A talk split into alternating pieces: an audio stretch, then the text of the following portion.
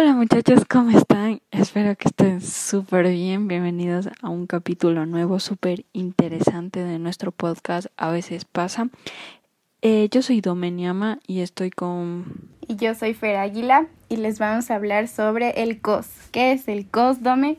COS bueno, en primer lugar, este es un tema muy interesante, muy riesgoso. Fer, nos estamos metiendo en la boca del lobo, pero sé que vamos a salir adelante. No, mentira.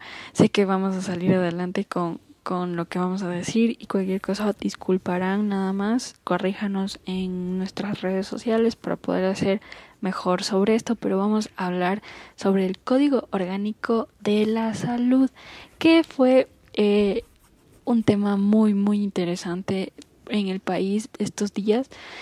Así que cuéntanos, Fer, ¿qué es el Código Orgánico de la Salud? Antes que nada quiero aclarar que sí hemos investigado, así que si es que alguna cosa se nos va mal es porque fallamos, pero estamos como al 95% seguros de lo que vamos a decir. Eh, el Código Orgánico de la Salud es una norma legal. Em, cuenta con 405 artículos de los cuales 13 de, 13 de los que vamos a hablar, que son del 192 al 204, no vamos a decir todos, pero los que nos parecieron más importantes, establecían la obligación del Estado de garantizar la salud sexual y reproductiva.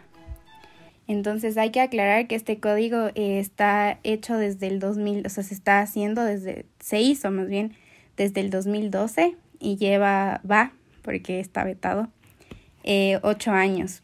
Eh, varias organizaciones se reunieron, esto no es solo de una persona que cogí y dijo esto es así y esto es así, sino que varias organizaciones y varias personas se reunieron a, hablar sobre esta norma eh, que nos hubiera servido mucho a los ecuatorianos para seguir con una buena salud, o sea, con, con una buena, un protocolo bueno para la salud. Así es, como ya saben, el presidente vetó este código donde no nos dio tantas explicaciones ante nosotros los ciudadanos, explicaciones así como diría la gente encimita, encimita, así que fue algo impactante para nosotros porque decían grandes cosas que, que nos iba a cambiar ante, ante el país. Pero a ver, empecemos ver con los artículos que más nos impactaron, que fueron tendencia en todos estos días. Así que empiezo yo. A mí me impactó el artículo 195 del Código Orgánico de la Salud, como ya hemos hablado, que eh, reconocemos que bajo ningún motivo los profesionales de la salud pueden negar información ni atención a sus pacientes sobre todos los temas de anticonceptivo. Como saben, eh, esto nos garantiza un bien tanto para nosotras las mujeres tanto para los jóvenes que ya están teniendo relaciones sexuales y sería muy bueno que ya nos garanticen una, una estabilidad para podernos nosotros cuidar más que todo porque tanto eh, que produce sus enfermedades como también producen bendiciones como dicen eh, también nos ayudaría bastante a los que mm, a los que tienen una vida activa sexual. Dicen las personas comienzan a crear un mito donde dicen que prohíben a los médicos de ejercer libremente su profesión. También dicen que vulneran los derechos de los médicos y también dicen que prohíben la objeción de conciencia para emergencia obstétrica, perdón. Entonces esto me parece una manera muy muy desagradable porque no sé, hay gente que solamente crean mitos y no leen la realidad.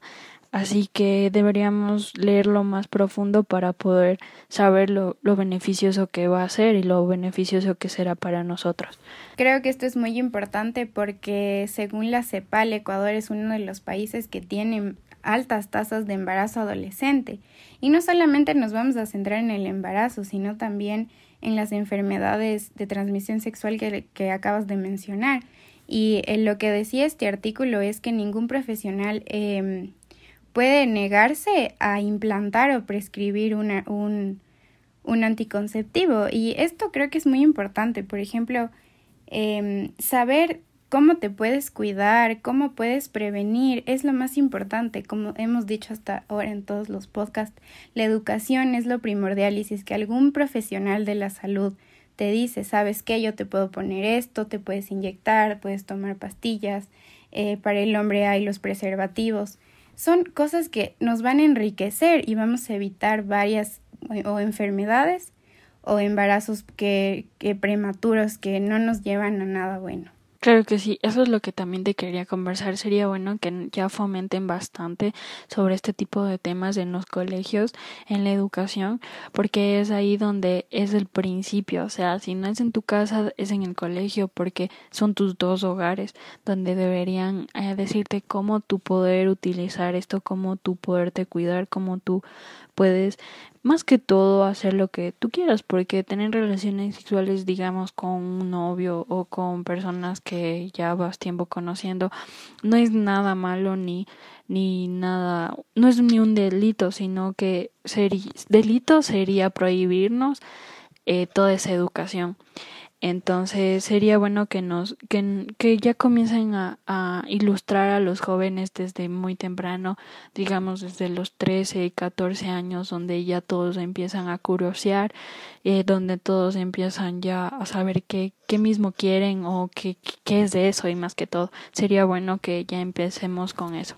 Eh, en, la, en el anterior semestre en la universidad tuvimos una charla sobre esto y yo pregunté a la experta que ¿Por qué en el Ecuador no se ha seguido como un plan en el cual el Ministerio de Educación eh, junto con el DS o del colegio o así hagan como este tipo de charlas? Porque yo me acuerdo que, que antes sí se hacían a veces unas dos que tres charlas sobre prevención y todo. Y decían que, o sea, la, la, la experta me respondió y me dijo que esto es debido a los padres, que hay padres que no quieren que sus hijos sepan eh, la prevención y creo que es ahí donde tenemos que cambiar un poco el chip, o sea, esto ya no es un como antes que era lo peor que puede pasar que tú tengas relaciones con un extraño, que no te cases y todo. Ya creo que los tiempos han cambiado y los padres tienen que entender que entre mejor sepan sus hijos cómo prevenir las cosas, eh, todos van a estar bien. Entonces, para mí, esa, ese argumento de con mis hijos no, te met no se metan es totalmente erróneo. Claro, también puede ser que que o sea prefieren ellos decir no y mientras nosotros los jóvenes a nosotros nos digan no más ganas nos da entonces es preferible si es que sus padres no les dicen si sus padres no no no hablan de eso o si el colegio o la universidad o x cosa no les cuenta investiguen ya saben tienen el internet y, y investiguen sean curiosos eh, individual, no tengan miedo en preguntar porque les va a servir, quizás ustedes no preguntan y puede suceder un montón de cosas donde puede pasar cosas que no quiero ni imaginarme, como por ejemplo enfermedades o terminar en un hospital y todo eso. Así que, por favor, eso sería bueno que ya empecemos a, a ilustrarnos de eso los jóvenes y bueno, nosotros que si es que tenemos relaciones sexuales investigar nada más. Vamos con otro artículo, Fer. Sí, eh, este creo que es uno de los más polémicos, eh, o sea, en cuanto a lo que se creyó que era. Y la realidad de este artículo, el artículo es el 201, eh, que dice que todas las mujeres tienen derecho a recibir atención médica en caso de emergencia. Este artículo no promueve el aborto, solamente garantiza la atención de los médicos en caso de una emergencia obstétrica para precautelar la vida de las mujeres.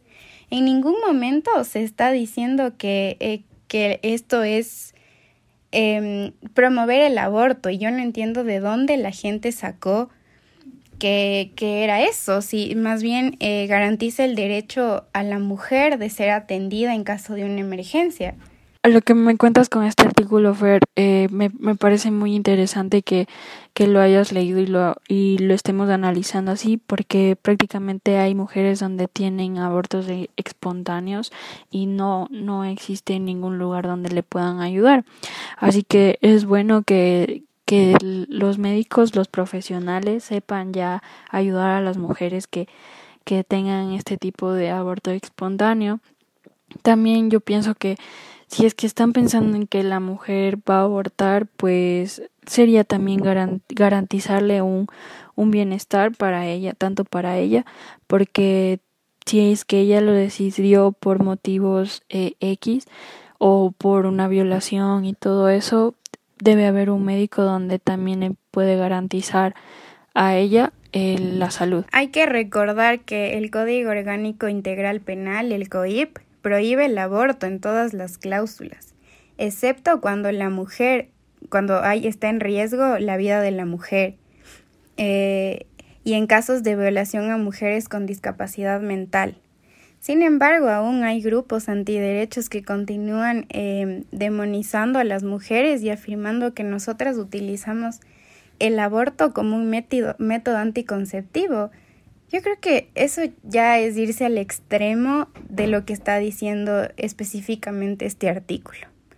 Entonces sí les invitamos a no caer en esta desinformación porque las mujeres yo creo que si es que es nuestro cuerpo y nosotros podemos tomar la decisión, nadie debería meterse.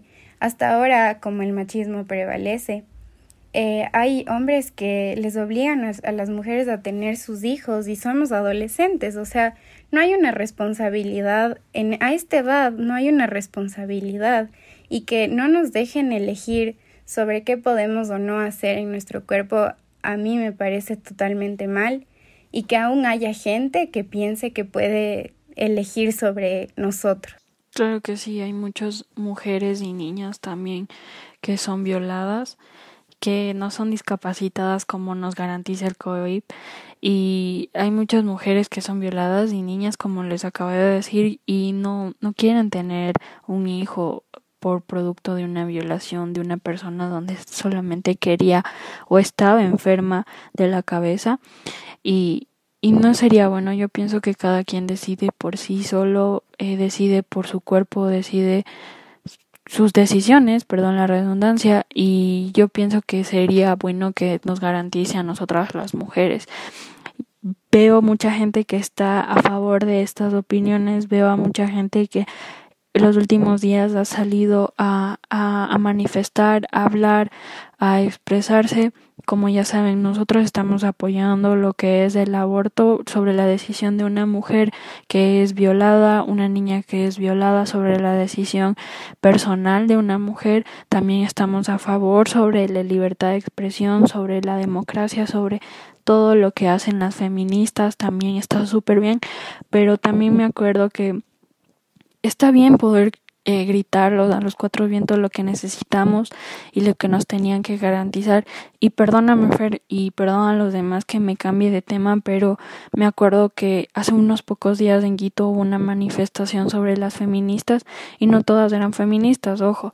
Eh, había gente donde también apoyaba el aborto y me parece súper bien que hay mucha gente que se unan para poder eh, reclamar los derechos que tenemos y hacer todo esto para luchar sobre los derechos que nos están quitando más que todo. Entonces sería bueno, pero sin embargo también vi una falla muy grande donde tenía que decirlo. Vi que como ya saben, Quito es una ciudad súper hermosa, súper preciosa sobre su patrimonio. Así que por favor, si son feministas o van a ir a ese tipo de, de marchas, no destruyamos nuestro patrimonio porque de ello somos bonito Ecuador, no destruyamos eh, muchas cosas que son muy valiosas. Yo sé que las paredes se limpian, no la dignidad de una mujer, no la violación y todo eso, pero así como tienen derechos, nosotras las mujeres también tienen derechos. El patrimonio, el patrimonio es un derecho, así que por favor, hay carteles, hay redes sociales, hay voz, hay gritos, hay libertad de expresión manifestémonos de diferente forma, no así, por favor, sin, sin estar rayando algo cultural muy precioso, por favor. Eso sí se los pido de mi parte. Verás, aquí te voy a discrepar un poco. Sabía que me ibas, yo sabía que me ibas a atacar, yo sabía. No, no es por atacar, sin embargo, creo que ya es hora de que alguien nos escuche. O sea, ahorita el Palacio de Carondelet, Carondelet está cercado toda la parte de la plaza está cercada y eso no es justo porque si no hacemos algo en serio para que nos escuchen, créeme que esto no va a cambiar. haber permitido que el presidente de la República vete este código sin haber antes eh, pensando, o sea, pensar, pensarlo dos veces, pasó por encima del legislativo y eso sí está totalmente erróneo. Y aquí te voy a decir algo que investigué. Aquí te voy a decir algo que me vas a dar la razón, dime. eh, hay una cosa que tenemos que tener muy en claro. El vandalismo es una cosa y la iconoclasia es otra. ¿Y qué es la iconoclasia? Es la destrucción del arte de una cultura con intención o motivo, ya sea este político, religioso, social. ¿Y qué es el vandalismo? El vandalismo destruye y no conlleva ningún tipo de motivación, más bien de falta de cultura e ignorancia por parte del que perpecta los actos. Entonces yo creo que si es que las mujeres se atrevieron a dañar el patrimonio de una u otra forma, porque tampoco es que lo destruyeron, es para que en realidad eh, las autoridades nos escuchen y al menos si es que van a mandar a borrar eso, como que lean lo que realmente nosotras estamos eh, protestando. No me uno porque yo no salí a protestar, pero sí me pareció muy acertado que las mujeres hayan querido salir y hacer que se escuche su voz. Sí, eso está bien. Ahí están esos dos eh, significados eh, que quisiera que la mayoría de personas entiendan. Que esto no es vandalismo. Esto es para esto es esto es para un motivo y para que se les escuche a las sí, mujeres. Vamos al round no, no mentira. eh, eso te quería explicar también lo que no no estoy diciendo que no es, o sea, que no está malo, solo les estoy pidiendo que intenten no hacerlo tan mutuamente, porque es verdad, o sea, ya te digo, hay redes sociales, hay carteles, hay libertad de expresión, hay gritos, hay todo. Yo sé que tenemos muchos métodos para poder hacernos escuchar. Si, bueno, si piensan que un poco está bien, está bien, pero no al destruir, ¿entiendes? Es preferible no al destruir no lo he visto en redes sociales que lo están destruyendo tanto, eso es lo que les digo, no lo estoy viendo que lo están destruyendo tanto, pero igual sería bueno ver otros tipos de métodos, es bueno decir todo lo que necesitamos, pero igual consigamos otro tipo de métodos, nada más, eso es. Exacto, nunca llegar al extremo. No me maten. Eso, eso es lo que queremos decir, nunca llegar al extremo de ya dañar realmente algo, eso ya está mal. Volviendo al artículo, eh, creo que también es importante mencionar que este artículo daba la confidencialidad total al médico. O sea, si tú llegabas y le decías, sabe que estoy en un proceso de aborto, el médico no podía decir a las autoridades, no podía decir a nadie, más que solamente eh, con el paciente. Y eso está muy bien porque eh, a veces pasa, ¿no? Que, que puedas decirle algo al doctor y el doctor lo tome mal y le pueda decir a las autoridades y te metas en un problema grande. Entonces, sí, sí era importante mencionar lo de la confidencialidad. Sí, es, es muy fundamental. Hay muchas personas envidiosas y hay muchas personas donde juzgan.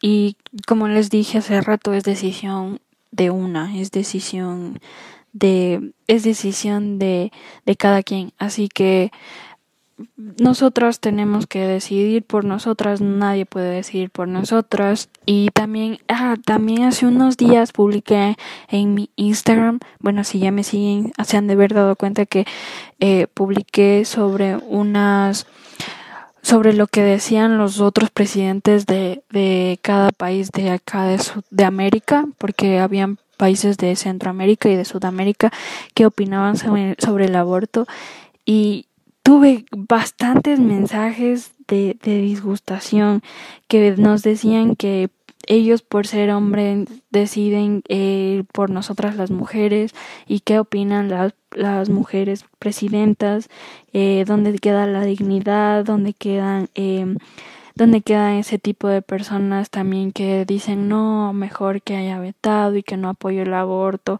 que no, que tampoco ayudan, o sea, dicen y no ayudan a la gente ni a los niños.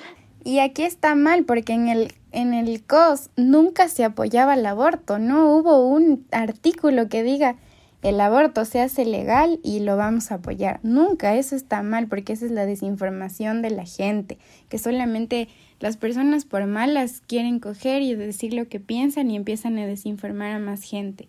Creo que este tema es un poco extenso, entonces sí creo que vamos a dedicar un capítulo del aborto y ahí vamos a hablar más de este tipo de cosas. ¿Dome quieres irte al artículo 208? Sí, claro que sí. Artículo 208 que es súper importante y también tiene que ver bastante sobre gente que no que no apoya por nada del mundo. Artículo 208 del Código Orgánico de la Salud. No nos dejemos confundir por el juego de las palabras. Escuchen, por favor. No les voy a decir ojo porque no me están viendo. Entonces dice, ¿qué grupo antiderechos utilizan para rechazar las diversidades sexuales? Los homosexuales no es una enfermedad mental. Hay que reconocerlo y valoremos lo que es toda esa diferencia. Y es verdad, o sea, hay muchas personas eh, que, que han creado ilegalmente esas, eh, esas comunidades, por decirlo, para la para quitar supuestamente la enfermedad mental, supuestamente, lo estoy haciendo con mis dedos entre comillas, sobre lo que es la homosexualidad. La homosexualidad no es un no es una enfermedad mental, la homosexualidad es una comunidad donde gente que siente amor hacia otra persona lo expresa como ella quiere ser, como él, puede ser y como desea ser. Me acuerdo tan claramente que en el artículo 11 de la Constitución, por favor, el artículo les garantiza eh, derechos a las personas homosexuales. Les recuerdo que les garantizan derechos y ellos tienen derecho de ser ellos. Y solamente quería agregar a eso que simplemente son diferentes. Simplemente es eso. No, no hay otra ciencia donde decir que hay comunidades para decirte ya no vas a ser homosexual. Eso es totalmente erróneo. Solamente son personas diferentes. Y todos en esta vida somos diferentes.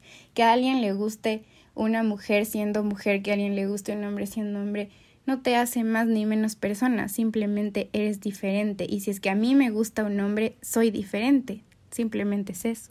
Sí, además siento que diferente ni tanto, somos prácticamente eh, iguales, estamos hablando muy, muy, muy, muy raro, sí, estamos contradiciéndonos, pero es que son palabras donde queremos llegar, o sea, quizás nos vean diferentes la gente, eh, porque cada quien es diferente y quizás les vean diferentes a ellos, sí, pero es porque así somos, o sea, no todos nos va a gustar el fútbol, no todos nos va a gustar el color azul, no todos nos va a gustar la chama, eh, la camisa, no todos les van a gustar los zapatos así, ya sabe, cocinados, es que así no son, o sea, sol, o sea, todos tenemos diferentes gustos, nada más. Ellos les gustan las personas del mismo sexo, está bien lo ama, está bien, es feliz, está súper bien, tiene derechos, está requete bien, o sea, es una persona normal, no es nada del otro mundo. A ver, este artículo lo que dice es que se prohíbe la promoción y difusión de las terapias clínicas de deshomosexualización que prometen curar la homosexualidad y convertir a las diversidades sexuales en personas heterosexuales. Era eso, simplemente que ya van a dejar de, de hacer creer a la gente que hay clínicas de deshomosexualización. Y ¿En qué cabeza les cabe a la gente de crear ese tipo de clínicas para ganar dinero? Básicamente les mete esa publicidad a gente donde, bueno, está regida a una religión y obviamente la religión dice que eso es pecado y tiene varios defectos y cosas malas, pero viéndole en la realidad es una persona, bro, o sea, yo no le veo nada diferente, solo ama a alguien, punto. Entonces es mejor que, era mejor que el gobierno prohíba todo este tipo de clínicas clandestinas porque se consideran como clínicas clandestinas donde iban a hacer el mal, o sea, quizás iban a torturar a esa persona, quizás iban a, a, a quitar sus derechos, quizás iban a hacer lo peor a esa persona solo por amar a alguien más y por ser el mismo. Entonces estaba súper bien que el código lo haya, lo, lo haya dicho y, y haya realizado eso. Entonces, pienso que pienso que estaba súper mal, súper, súper mal que esta gente comience a crear cosas que no tienen nada, nada que ver, nada que ver. Es, es algo tonto, o sea, es lo más tonto que he escuchado en mi vida. Las clínicas de para quitar todo lo homosexual que tienes y la enfermedad mental, porque no es una enfermedad mental. Y no estaba diciendo que se prohíbe que haya charlas de orientación, porque quizá cuando tú estás en la pubertad o te encuentres eh, un poco más grande, te, te, estés confundiendo y no decía que tú no puedes buscar una ayuda de, de cómo orientarte hacia dónde van tus gustos, eso nunca decía, solamente decía esto de estas clínicas clandestinas. Y las personas empezaron a decir que, que ya no van a tener eh, cómo orientarse y que ya por poco y no pueden ir al psicólogo a que les ayude, o sea, totalmente erróneo. Fer, ¿Qué tal si hablamos del artículo 193?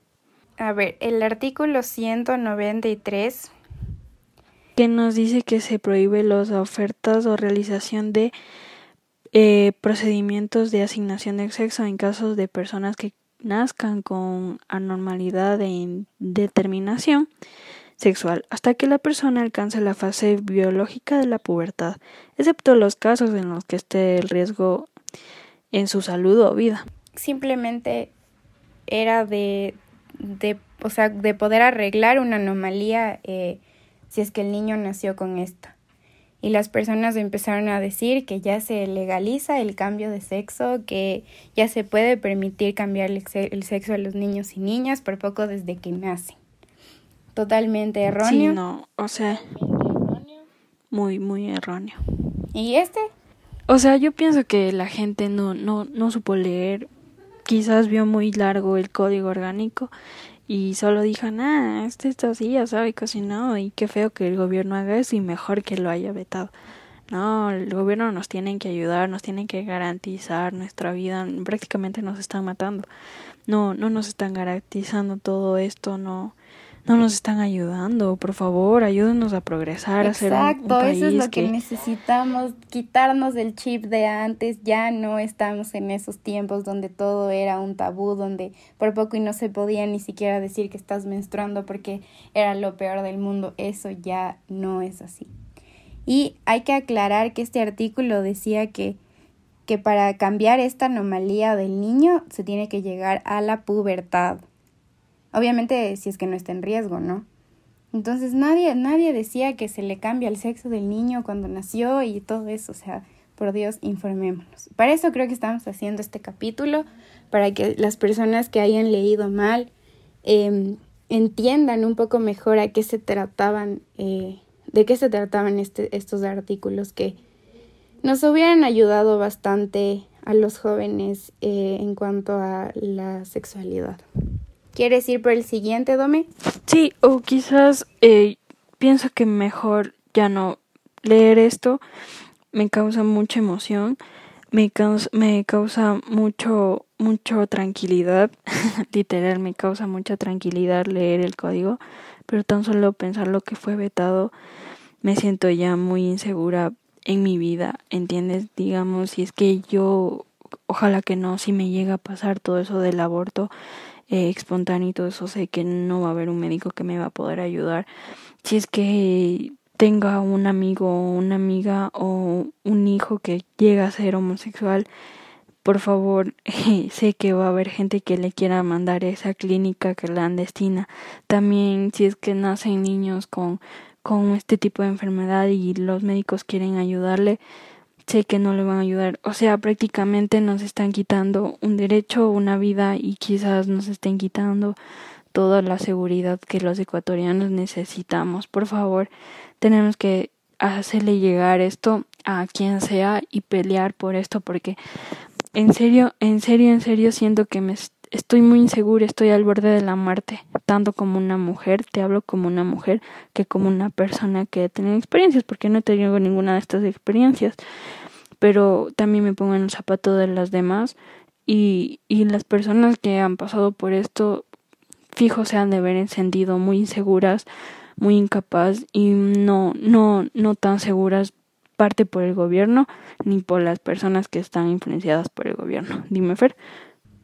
creo que el último artículo que quiero topar que a mí me pareció súper interesante y lo digo porque yo he tenido familiares que no pueden tener hijos y que se tuvieron que ir a otro país para que se, se haga este tipo de cosas.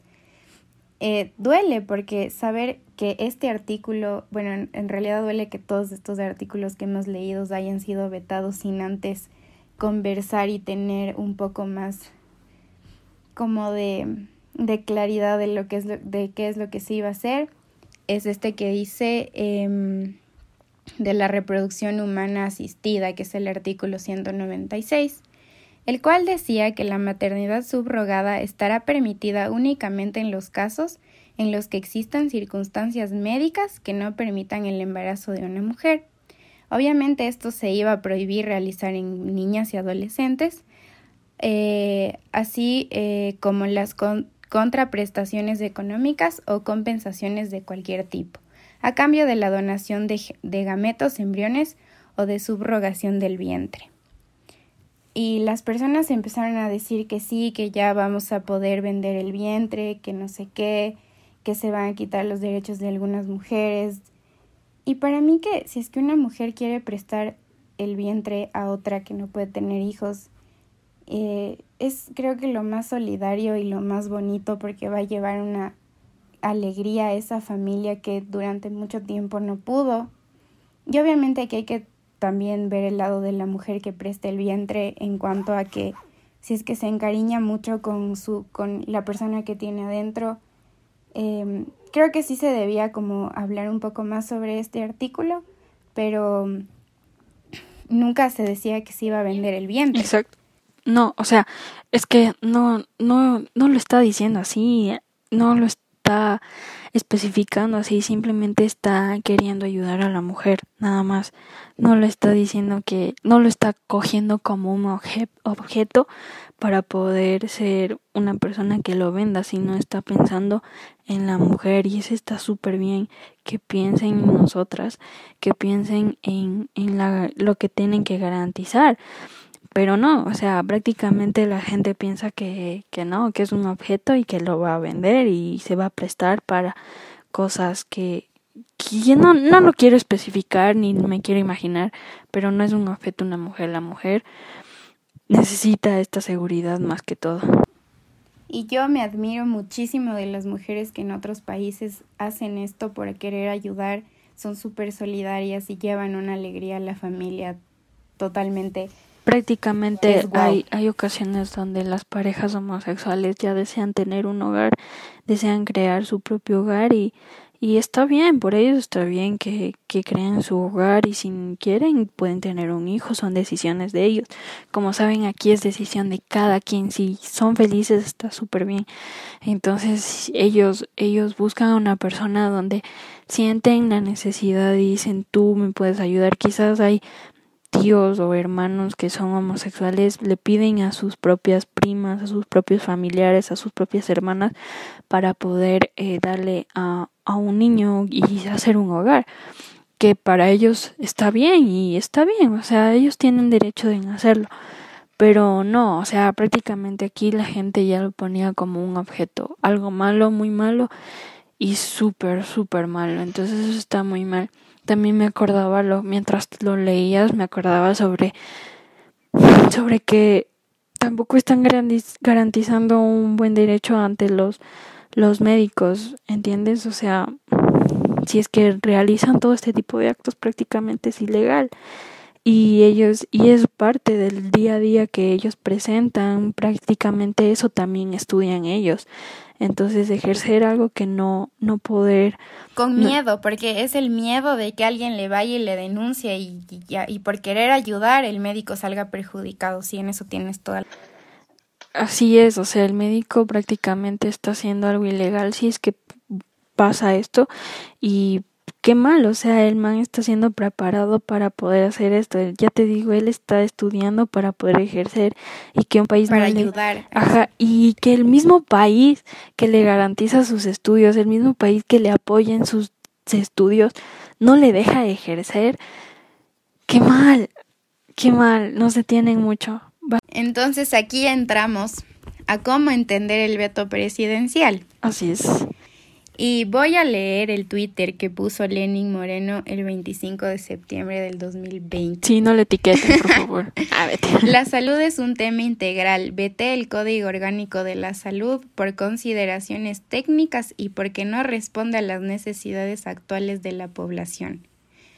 Invito a todos a trabajar en un nuevo proyecto que recoja las demandas de la salud de los ecuatorianos. Ojo aquí, que este código, como está totalmente vetado, se tiene que esperar un año más para volver a iniciar y volver a querer replantar lo que se pudo haber conversado eh, antes. sí, ojalá que esas personas que la están manipulando no cambien este tipo de cosas. Si él quiere algo actual, está bien, metan todo lo que es lo de la pandemia y está bien, pero que esto no modifiquen, por favor.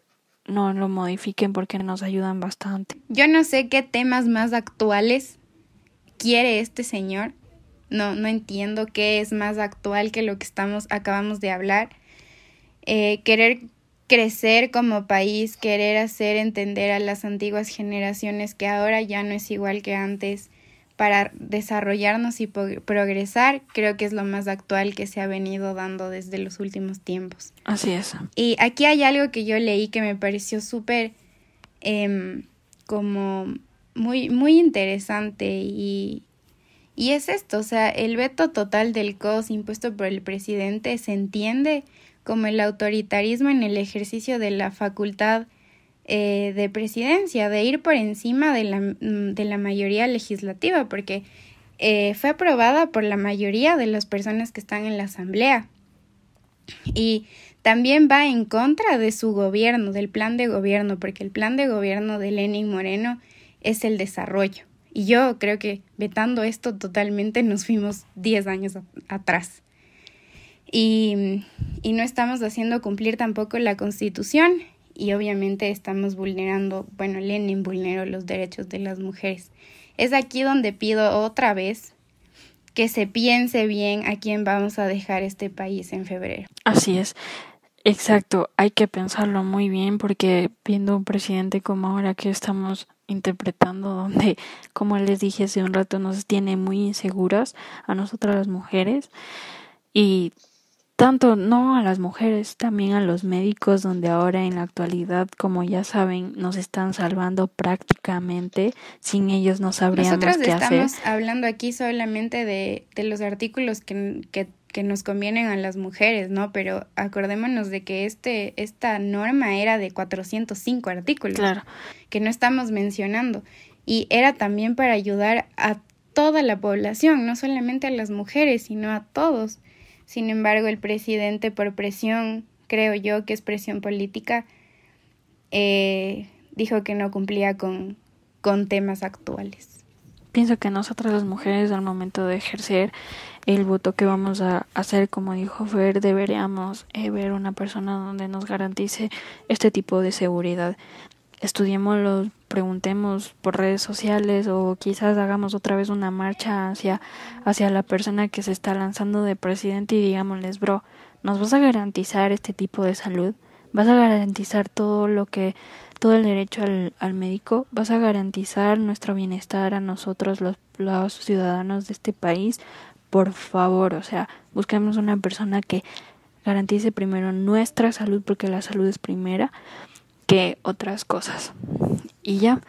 Exacto, y creo que eso ha sido todo por hoy. También quiero invitar a los hombres que nos están escuchando a que también cambien un poco su chip y, y vean que las mujeres ahora tenemos derechos y nosotras podemos decidir qué es lo que queremos para nosotras mismas. Sí, claro que sí. Yo pienso que es mejor trabajar juntos, también nos apoyen y se pónganse, pónganse en nuestros zapatos. Exacto. Más que todo es bueno trabajar juntos, peleemos y salgamos adelante para nosotras.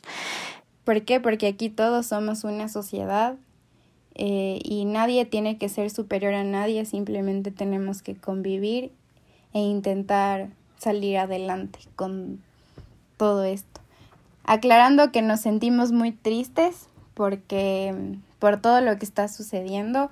Es un sentimiento de enojo porque no podemos hacer nada más que hablar aquí, pero yo creo que el tiempo sabrá quizá esto es para bien, para que se arreglen un, un par de artículos, para que se entiendan mejor, pero va a tomar tiempo volver a tener un código orgánico de la salud. Sí, pensamos que íbamos a ver al fin la luz del fin del túnel, pero prácticamente retrocedimos y fue una pantalla muy, muy, muy impresionante que nos plantearon. Pero bueno, ojalá nos vaya bien en esto. Eh, algo para concluir, lo que hemos aprendido hoy, no vetar el código de la salud, por favor, no lo vetemos nunca. Solo porque se quiere, así no son las cosas. Y nada, o sea, pienso que esto es todo por hoy. Es un tema súper largo para platicar. Quizás vayamos a tener otros capítulos más donde estemos hablando poco a poco. Quizás busquemos experiencias y de temas un poco más a fondo. Ajá, busquemos eh, donde, donde la gente también hable y veamos la realidad de cómo está sucediendo las cosas. Fer, esto es todo. Muchas gracias por escucharnos. Gracias por estar aquí en nuestro podcast. Espero que estén súper bien. Usen mascarilla. El no las reuniones. y si hacen, por favor, cada quien por, con su vaso. Sí, nada, y, nada, lávense las manos y espero que estén súper bien. Nos despedimos. Dome, recuérdanos tus redes sociales. Es cierto, nuestras redes sociales, yo estoy como Dome-Niama y tú, tú. Yo estoy como fer.aguila20 en Instagram. Y no olviden eh, escribirnos si nos hemos equivocado en algo aquí. Estamos totalmente a todo oído y vista porque les leemos. Ajá, abierta a las críticas. Sí, y si nos quieren criticar está bien, no pasa nada, pero no al hate, recuerden. Y nada, eh, esto es todo por hoy. Lávense las manos y cuídense mucho, mucho. Bye. Adiós.